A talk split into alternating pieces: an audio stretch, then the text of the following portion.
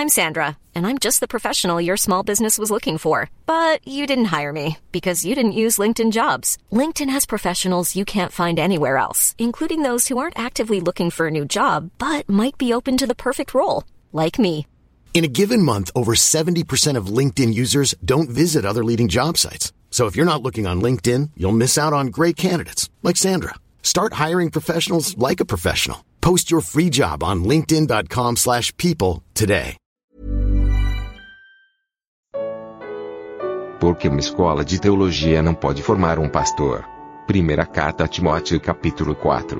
Comentário de Mari Persona. Um versículo que costuma causar muita dificuldade, confusão até, é o versículo 14, quando Paulo fala a Timóteo: Não desprezes o dom que há em ti, o qual te foi dado por profecia com a imposição das mãos do presbitério. Uh, existe muita confusão relacionada a esse versículo, uh, criando-se então poder a homens, dados a homens, de conceder dons às pessoas. Basicamente é isso que, que sustenta a faculdade de teologia, né? Quando a pessoa vai lá, faz um curso de 4, 5 anos e no final ele é ordenado pastor. Mas pastor é um dom. Sim, mas aqui fala que pondo as mãos sobre ele, uma junta de homens, que seria esse presbitério, eles podem então ordená-lo pastor, conceder a ele por profecia o dom de pastor. Seria algo mais ou menos assim.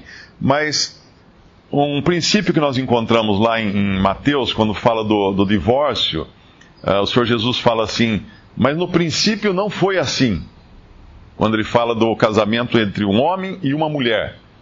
Ele nos remete ao plano original de Deus.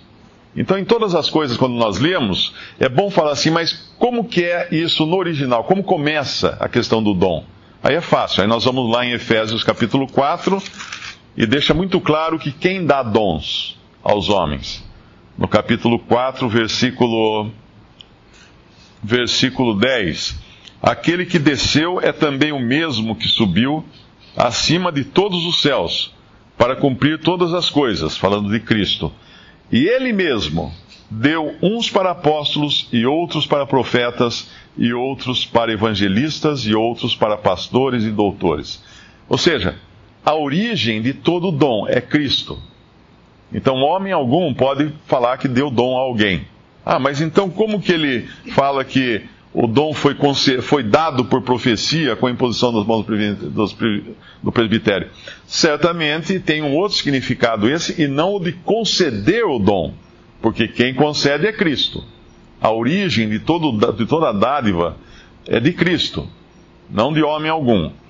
Porém, esses irmãos que, que falaram do dom de, de Timóteo, uh, a gente poderia dar um exemplo mais ou menos assim uh, um, um maestro muito famoso, muito conhecido, que entende muito de música, descobre que uma criança, um jovem, tem um ouvido absoluto, tem um senso musical muito apurado e chega para ele e fala, fala assim: Olha, você vai ser músico.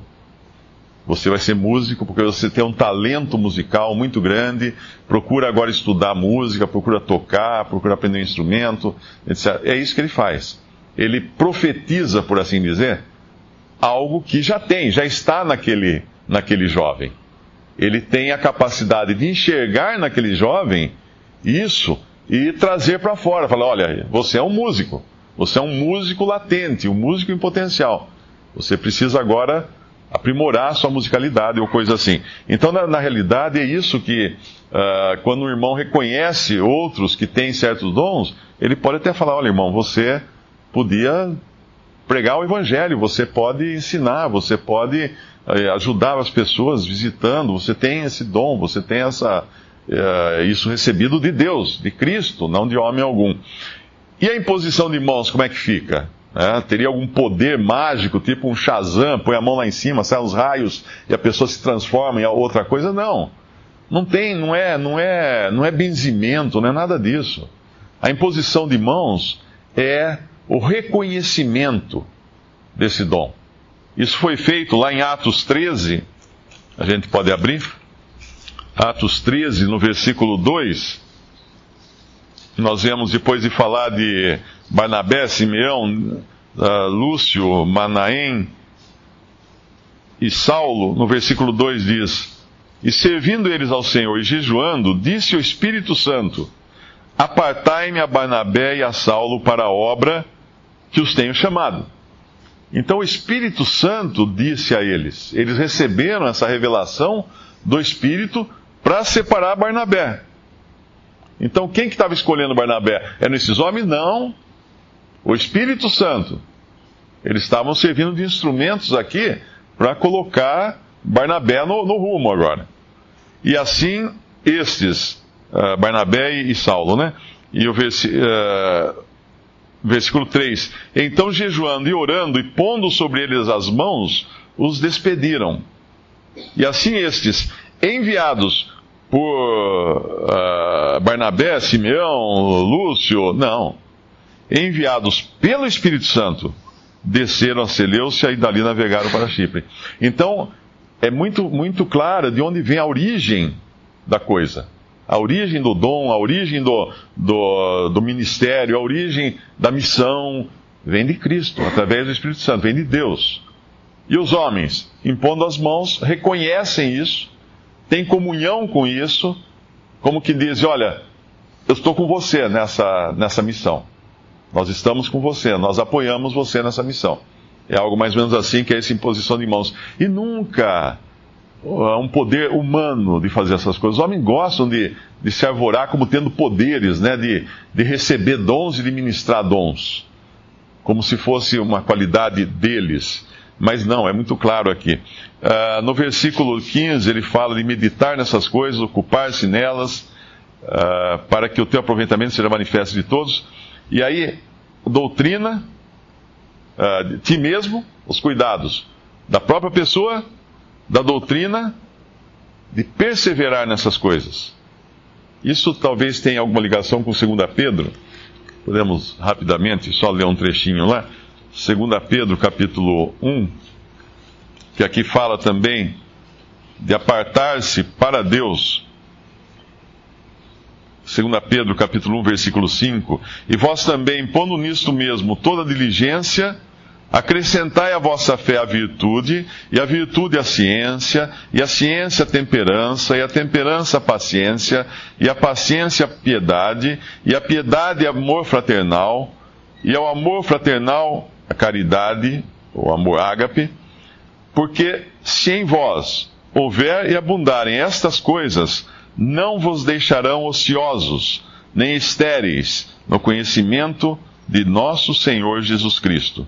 Porque aquele em quem não há essas coisas é cego, nada vendo ao longe, havendo esquecido da purificação dos seus pecados.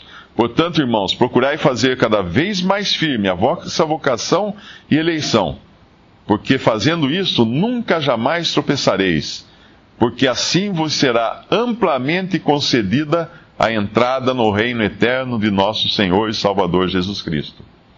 O exercício físico é um remédio para a ociosidade física.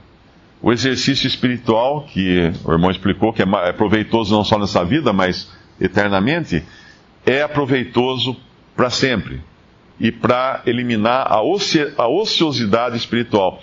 Para quê? Assim vos será amplamente concedida a entrada no reino eterno. Quer dizer que só vão entrar esses no reino eterno? Não. Mas existem diferentes formas de se entrar no reino eterno. Existe você entrar no reino eterno, porque você foi salvo por Cristo e passou a vida no sofá sem fazer nada.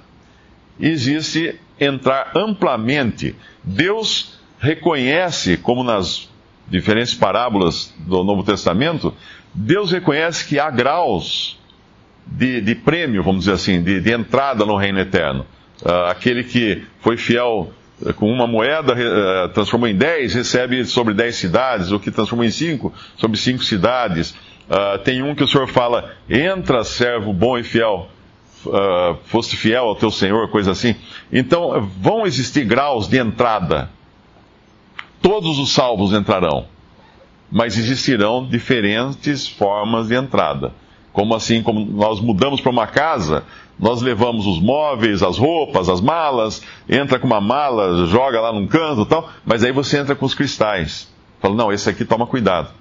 Esse aqui é caro. Entra com mais cuidado com os cristais. Então existem diferentes maneiras de se entrar. E a, o segredo disso está em tudo que foi dito aqui em 1 Pedro e em tudo que foi dito também aqui em 1 Timóteo a respeito do cuidado individual e na vida na Assembleia. Visite respondi.com.br. Visite também 3minutos.net.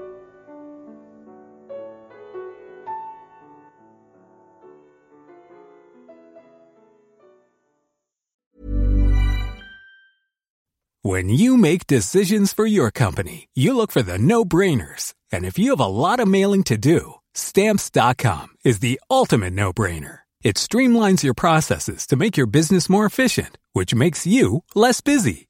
Mail checks, invoices, legal documents, and everything you need to keep your business running with stamps.com. Seamlessly connect with every major marketplace and shopping cart. Schedule package pickups and see your cheapest and fastest shipping options from different carriers with rates up to 89% off USPS and UPS rates. And with the stamps.com mobile app, you can take care of mailing and shipping wherever you are. Make the same no-brainer decision as over 1 million other businesses with stamps.com. Sign up with code program for a 4-week trial plus free postage and a free digital scale. No long-term commitments or contracts. That's stamps.com. Code program.